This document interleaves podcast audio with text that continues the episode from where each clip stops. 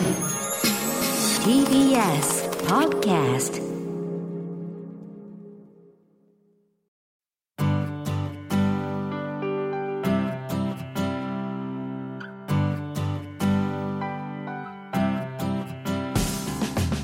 ご機嫌いかがでしょうか？安藤博樹でございます。マイライフマイチョイス。ゲストの皆様の人生の歩き方を教えていただきながらこの番組をお聞きのあなたにも人生の歩み方のアドバイスになればと思います。今日のお客様です。映画監督高橋万明さんです。よろしくお願いします。あ、高橋です。よろしくお願いします。お世話になってます。さああのまあ高橋監督のお作品のお話をし始めると多分2時間の特番では収まらないと思いますので今日はまあちょっと絞ってですね 話を絞ってお話をさせていただきたいと思っております、えー改めてよろしくお願いします。お願いします。マイライフマイチョイス今回は映画監督高橋万明さんにお話を伺います。公益財団法人日本尊厳死協会プレゼンツマイライフマイチョイスこの番組は公益財団法人日本尊厳死協会の提供でお送りします。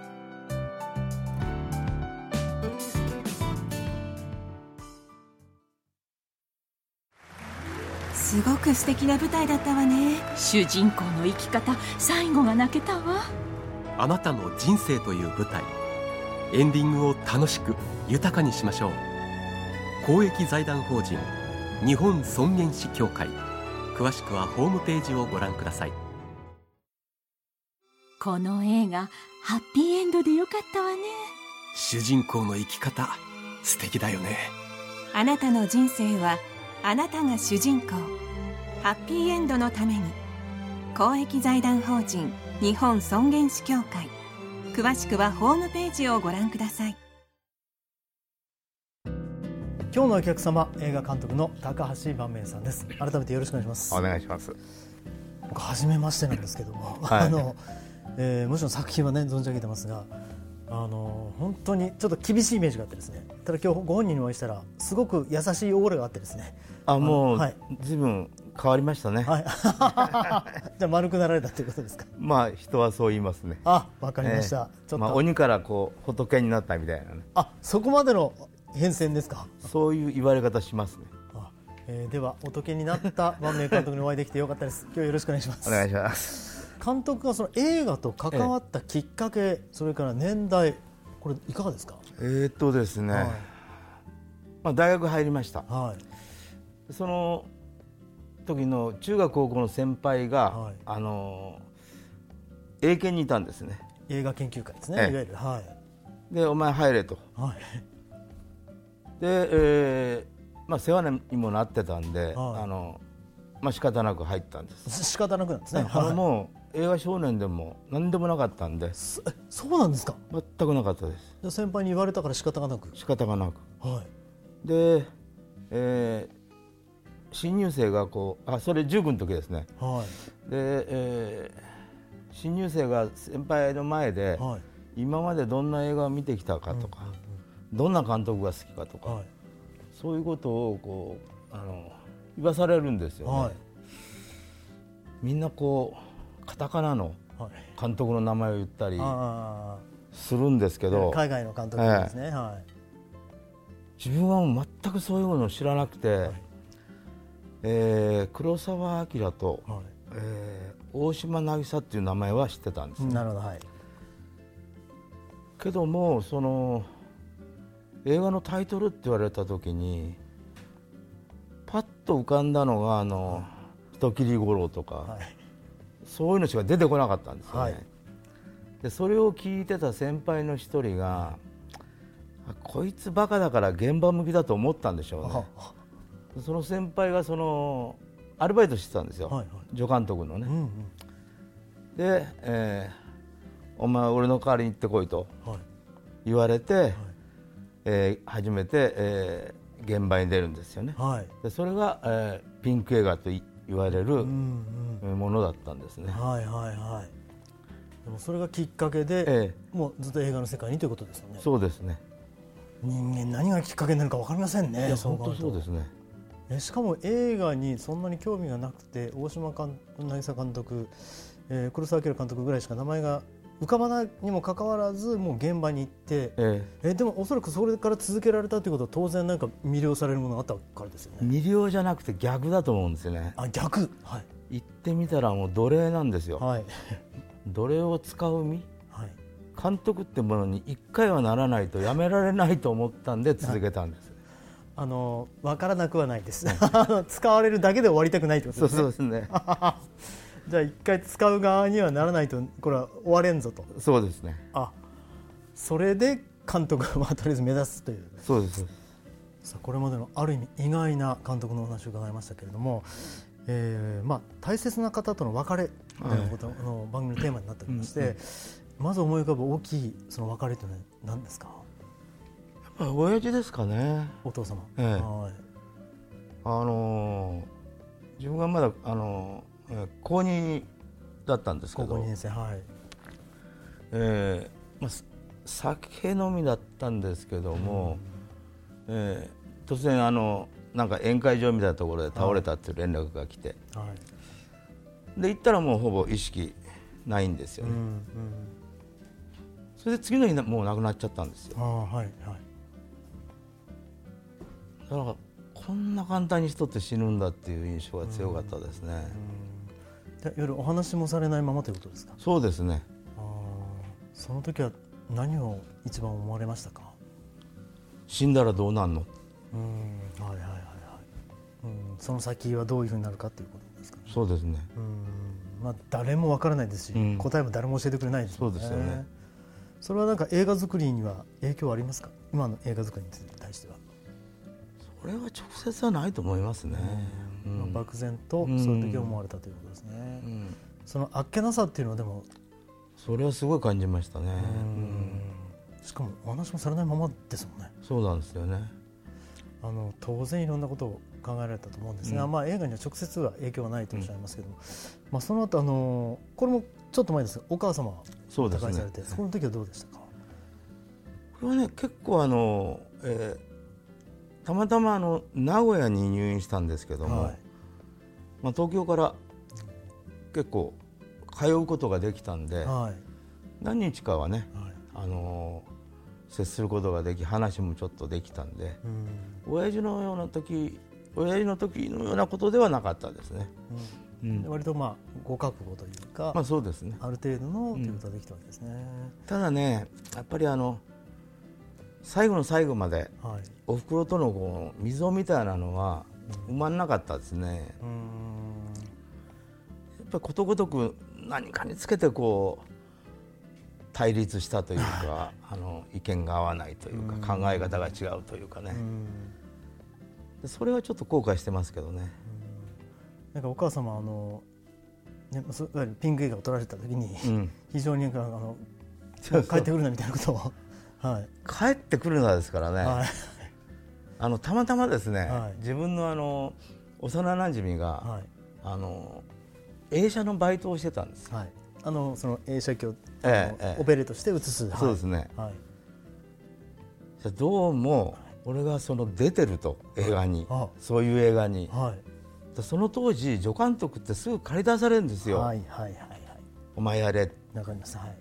それを見たらしいんですよ。あじゃあその監督スタッフというよりも出演者として そうなんご覧になったんですね。そうなんです。はい、はいエロ映画の役者になってると。ああなるほど。はいはい。それを広めたんですねそいつが。なるほど。はいはい。それ聞いておふくろがはい。もう帰ってくんなと。うんうんうん。なあでしょうがないから帰れなかったですね。あーでまあいろんなことがあって、うん。まあいろんなまあ溝とおっしゃいましたけども、でもなんかこう許してくれた瞬間もあるんですよね。許したわけじゃないだろうけれども、あのまあルパン三世っていうのがあったんはいですよ、はいはいそれのあの脚本を書いたんですよ、はい。でそれがまあテレビで自分の名前が出たわけです、はい。さあ帰ってきていい。帰ってこいなんだね帰ってこいですかむしろ。ね。あーちょっとアニメーションの脚本を書かれてると、ええ。あのそうですねルパン三世とっつぁんのいない日っていう。はいはいそういうタイトルなんですけど、ああそうですか、はい。僕もあのリアルタイムで見ていたのでパート2の方。は。あはい、すごくあの印象に残っている話で、あそれでそれを見てお許しいただいたということです。まあでもやっぱりこういろんな親子の形がある中で、うん。うんでもまあ最後をおまあ、えー最後の瞬間も見見てられたんですよそれはねはい。見舞いに行って、はい。車で行ったんですけど、はい。うん、帰ってる最中に、うん。あの弟から連絡が来て、はいはい。また返されたっていうことですね。そうですね。まあでもちょっと後悔ねおされてるっておっしゃいましたけど、まあ、でもそういった思いとかっていうのは絶対に僕は個人的には伝わってると思いますので。はい。いやでもルパン三世がきっかけっていうのはちょっとあの面白いです。はい。さあ、あのーまあ、映画「痛くない死に方」2020年公開になったんですけども、えーどうですか？この、まあ、メガホンを取られるっていうのはうん。何か、えーきっかけ理由っていうのはあったんですか、やっぱりもうこの年になると、どうしてもその自分の死っていうのをね、はい。あの考え出しますよね、うんはい。ましてその親父が48で死んでるんですよ。はい。だから早死にの系統だっていう意識がずっとあって、還暦になった時自分でびっくりしましたもんね。まだ生きてるわと。うんうんうんはいはい。でまあ70にななるっていう時に、はい。自分の死っていうのを考えないことの方がおかしいと思ってて、でまあいろんなこと調べ出したんですよね。はい。そんな時にあの長尾さんのその、うん原作。に出会いはいで、えーその長尾さんの本はこういう本があるんですけどこれ映画になりませんかね？っていうふうに、えー持ってきた人がいて。はい。でそれはまあそのままだと映画にならない本だったん。です、はっきり言って。はいはい。でそれを、まあうんドラマ仕立てにして半分だけそれ使ってはい。で映画の後半は、まあ、こっちの思いで、うんうん。えー作らせてもらえればはいどうかっていうのを打診したんですけど、まあ、プロデューサーはその方向でっていうことで、えーまあ、書いて出したら、まあ、長尾さんにも、まあ、ちょっと読んでもらってみたいなことになって。はい。でまあお会いして、えーまあ、いろんなアドバイスもいただきまたあの、えーいろんな見学見学っていうのかなその、うん。往診されてるところはいはいについていったりして、えーでまあどんどん映画的に固めていったんですけども、やっぱりそのご自身の思いもちょうど、まあ、時期的にシンクロして、うん。ちょうどいい時期に重なって、うん。やっぱりその映画化ということで、あのーじゃあある意味監督の思いもこもった映画というふうに伺って、うん。だから自分はどう死にたいかということなんですよね。うん、はいはいはい。だその方向性というのか、その時考えうる自分の理想とお長尾さんが言うところの、はい。その、まあ、在宅でのはい。フィニッシュっていうのそうですね。はい。があーあったっていうかな。うん。さあどうでしょう？あの、まあ、ご自身の逆に言うとあの生き方という意味では、うん。これからもう当然あの作品取られるでしょうし、生き方という意味ではどういうふうに考えていらっしゃいますか？あのねつい、えーこの間でなんですけど、訪問看護師をはい。やっておられる方が書かれたあの本があるんですよね。はいはい。でそれを、えー読ませてもらったんですが、はあのその人が、えーこう書いた一行がねいうん。合言葉は、はい。えー最後までわがままに生きよう」なんですよ。はいはいこれ多分ね都合のいい解釈というか自分が勝手な解釈してるのは分かってるんですけど、うんこれだと思ってるんですよ。はあ。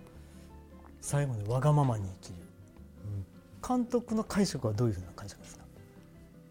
いやあのた正しく解釈しようとすればですよ、はい自分のあるがままにはい。はい輝いてうんうん生きなさいってことだと思うんですけど、はいはいはいはいえー身勝手な解釈としては、はもう好き勝手やってやろうと、うんうんうんうん。それでこうフィナーレを迎えられればいいなって思いですね。はい、なんかあの高橋監督はもうそれを体現されているような気は私は しますけれども。いやまだ辛抱してたような気がし 失礼いたしました。まあじゃあ最終的にはもう本当に、えー最後までわがままであの両方の解釈の意味での両方ともあのわがままで、まあ、フィナーレを迎えたいと。そうですね。いうことなんですね。ちなみにあの、まあ、万が一、まあ、お父さんも本当に突然だったということはあるんですけど、何か心がけていることとか備えていることってのはありますか、あのまずは、はい。あのー在宅ではい。最後を迎えたいと思っているので、はい。ベッドをですねの周りがはい。こう開くように移動して、はいはい。というのはあの長尾さんの本に載ってた写真なんかもそうなんですけど、はい。こう遺族がはい。あのそれこそあの兄弟から、うんあのま、孫子供孫までがこうベッドを取り囲んでる写真があったんです、はいはい。そういうふうに取り囲めるようにうん。左右はい。前後なるほどをに隙間を取ってベッドを置いたんです。うん。はいはい。でいつでも OK です。まあ、いつでも OK では私は困るんですけど でもそういう心構えでっていうことですよね。そうん、だからこうか片側だけ壁じゃなくて完全にか取り囲むような状況にしたということですよね、あの素晴らしいと思いますって言っていいのか分かりませんが素晴らしいと思います、はい、じゃあ本当にこれ映画も撮りながらそういったところも実践もされているということなんですけどだと思うんですけどあの先日公開になりました「あの夜明けまでバス停で」かなりこうタイムリーというか、まあ、コロナというものもうん。テーマになってました、あのこの社会的孤立っていうのはコロナも関係ない時代からも言われていたんですが、うん。それはやっぱ感じていらっしゃいましたか、それは思いましたね、やっうんうん。ぱりあのなんていうのかな、うん、不平等っていうのかな、はいはいうん。まあ、今回の映画ではそれはその不平等の部分はあの正規雇用非正規雇用はいはい。という構図にしてますけれども、あのうん、その不平等を生み出した、あーえー戦後からはい。続いてきたうんこの、はい。うん、政治はいのせいだと、うん。政治のせいだけにしちゃいけないんですけど、はいはいはいはい。でまあ、えー国のトップがはい。自助共助公助っていう時代ですから、はそれが正しいことのようにいうことにすごい怒ってんですよね、はいはい。順番逆だろうと、はい。まず自己責任をうん押し付けるってどういうことなんだっていうね、もしこの人が自分の責任だと思って懸命に努力してダメだった、それで自ら命を絶った。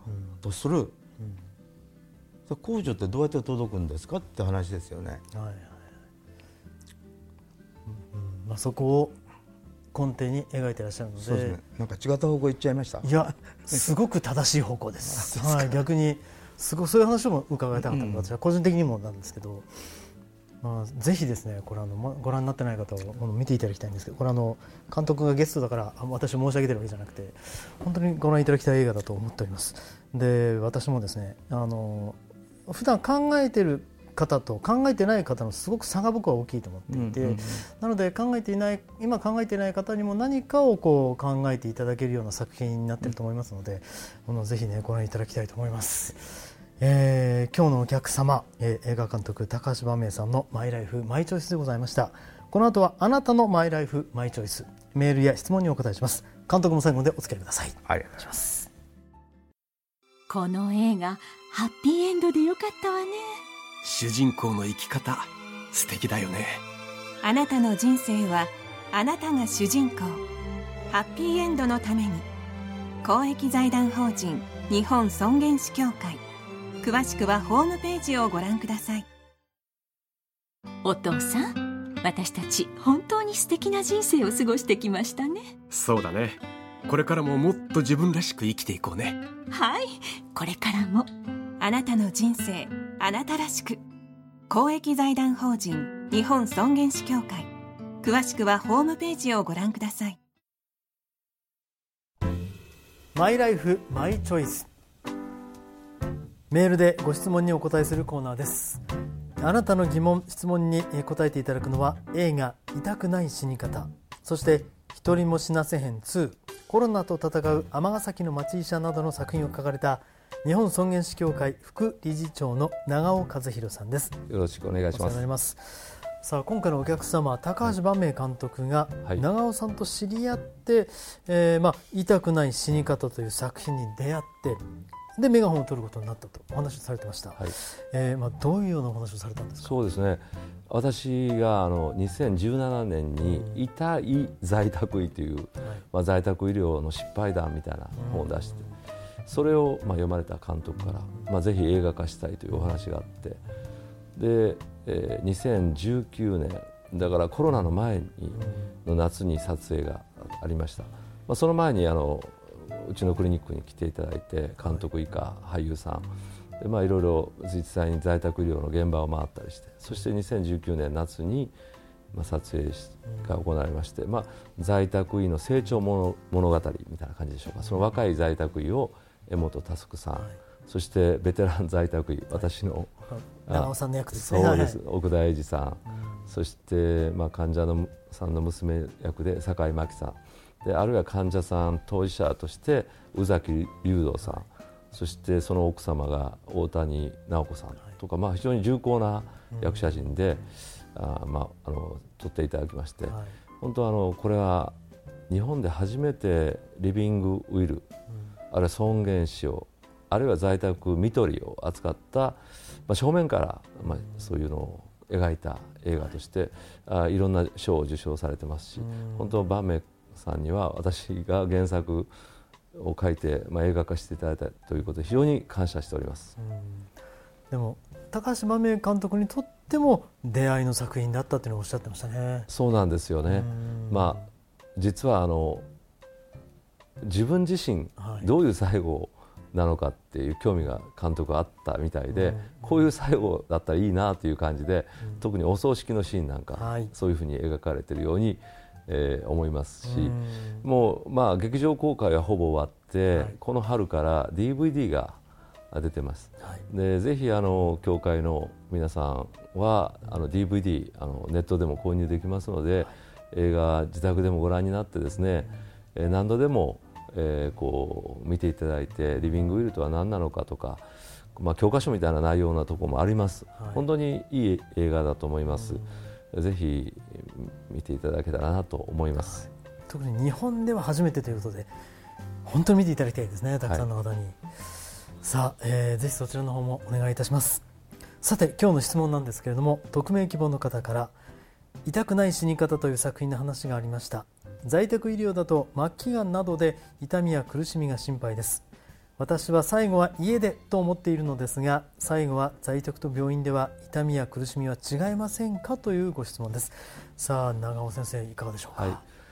まあ、あのいろんな在宅診療所、うん、いろんな病院があるので一概には言えませんけれども、はい、あの私どものクリニックでは500人ぐらいの在宅患者さんを見てまして、うん、年間に160人ぐらいのお見取りがあります、はい、そのうち半分ぐらいががんの方、うん、で半分ぐらいは、まあ、老衰とか、まあ、心不全とかいろいろなんですけどね。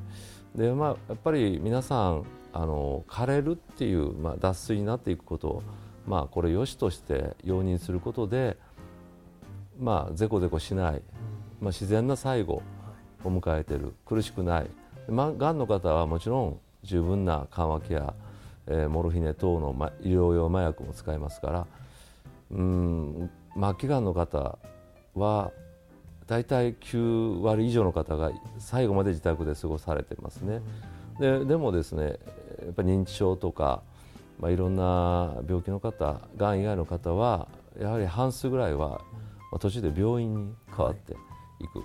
で病院もいろいろで、えー、在宅と同じように、まあ、生活とかそういう重視したりあるいはまあ十分な緩和ケアする病院もあれば結構、まあ、延命処置を、積極的にやる病院も様々だと思いますけどね、まあ、総じて、まあ、日本の在宅看取り率は年々上がってまして、はい、えー、かつては、まあ、10年前1割ぐらいだったのが今この10年ぐらいで2割ぐらいまで上がってきまして、もちろん地域差があるんですけども特にこのコロナの中で最後、まあ、いわゆる死に目に会えない、えーいうことで、まあ、あえてもう病院や施設から家に帰ってくる方がどんどん増えてまして、はい。都市部では25%ぐらいの方が、あーはい。家で、えー最後を迎えることもありますが、一方、まあ、東京や大阪ではその半数が、まあ、いわゆる孤独死うん。っていう現実もあってですね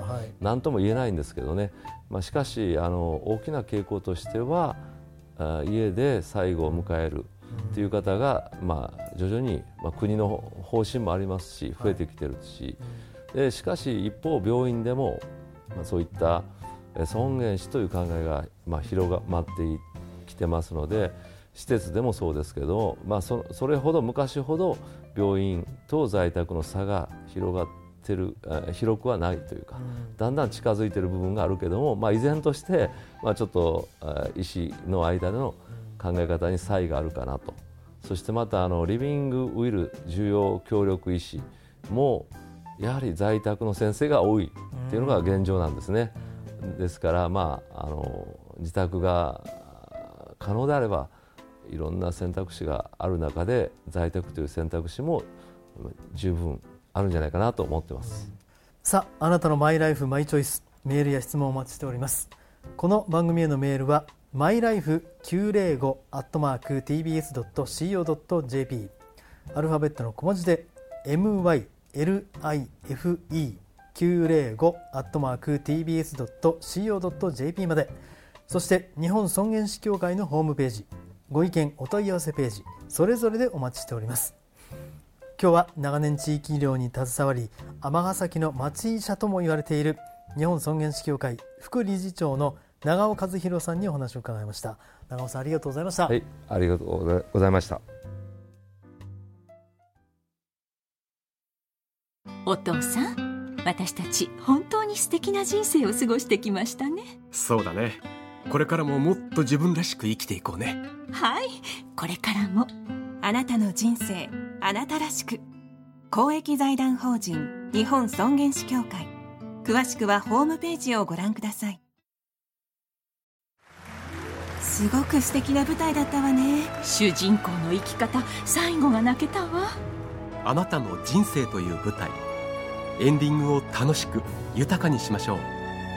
公益財団法人日本尊厳死協会。詳しくはホームページをご覧ください。今日はお客様に映画監督高橋万明さんをお迎えいたしました、えー本当にありがとうございました。あの今日ご出演いただいてどんな感想をお持ちですか？自分のこう人生の一部をはこう振り返ることがいはい。できたわけではいでこういうのってあの次への活力につながるなと思ったんですね、はいはい。だからもうちょっとしぶとくこう生きて、はい。えー映画作ってやろうと思いましたね。はい、ぜひ我々もお待ちしております、えー本日は高橋万明監督にお越しいただきました。本当にありがとうございました。ありがとうございましさてこの番組は、えー YouTube でもご覧いただけます。マイライフマイチョイス日本尊厳死協会 TBS で検索してみてください。お相手は安藤博樹でございました。それではまた来週。公益財団法人日本尊厳死協会プレゼンツマイライフマイチョイスこの番組は公益財団法人日本尊厳死協会の提供でお送りしました。